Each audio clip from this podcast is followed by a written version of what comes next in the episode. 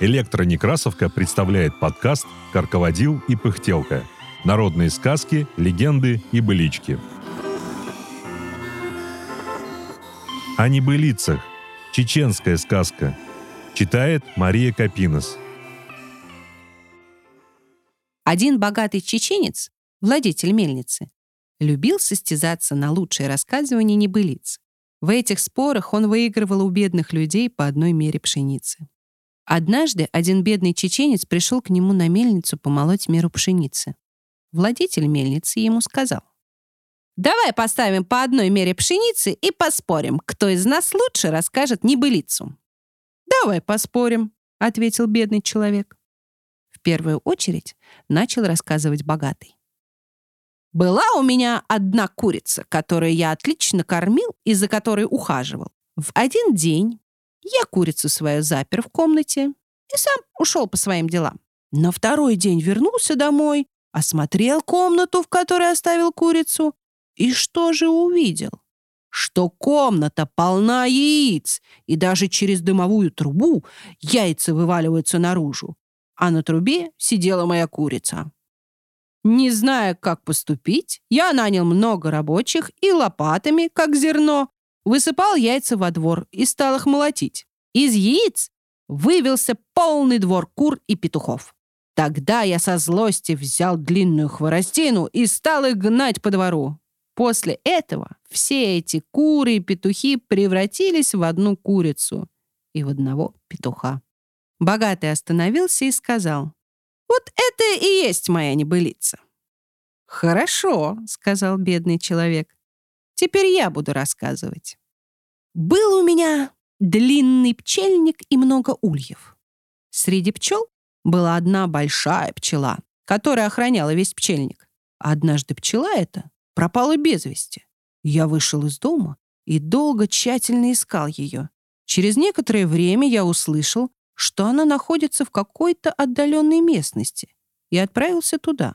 Когда дошел до этой местности, то увидел, что пчелу запрягли, и она вместе с шестью быками пахала землю. Она сильно натерла себе шею. Освободив свою пчелу, я с ней вернулся домой и обратился к людям. Чем лечить шею пчелы? Умные люди мне ответили. Смешать жир с орехами и эту смесь накладывать на шею. Это самое верное средство. Я смешал жир и орехи и положил на шею пчелы. Ночью лег спать, а утром пошел проведать пчелу и вижу. На шее пчелы выросло большое ореховое дерево, а на дереве — орехи. Чтобы сбить орехи, я взял ком земли и бросил на дерево. Но ком застрял на дереве. И из этого кома выросла поляна, для пахоты которой потребовалось три дня времени. Поляну вспахал, и посадил там арбузы и дыни. Когда они поспели, я пошел на бахчу и увидел среди множества арбузов и дынь одну большую дыню. Не имея возможности привезти ее домой, я стал клинком делить ее на части. В это время из дыни выскочил заяц, а за ним много охотников. Тогда я размахнулся и сильно ударил зайца топором, отчего заяц из-под хвоста выбросил бумажку. Посмотрел я на бумажку, а на бумажке было написано «Не отбирай у бедного человека меру пшеницы».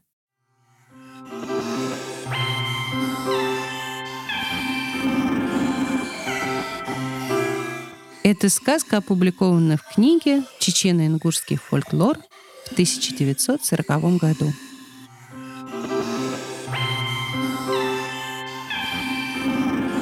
Над подкастом работали Илья Старков, Екатерина Фадейкина, Инна Маркова, Мария Капинос, Анатолий Соломатин. Все сказки из нашего подкаста можно найти на сайте «Электронекрасовка». Слушайте наш подкаст на удобных вам платформах. Ставьте оценки, не забывайте подписываться на нас ВКонтакте и Телеграме. Так вы будете в курсе всех наших новостей. Библиотека имени Николая Алексеевича Некрасова. Москва, 2023 год.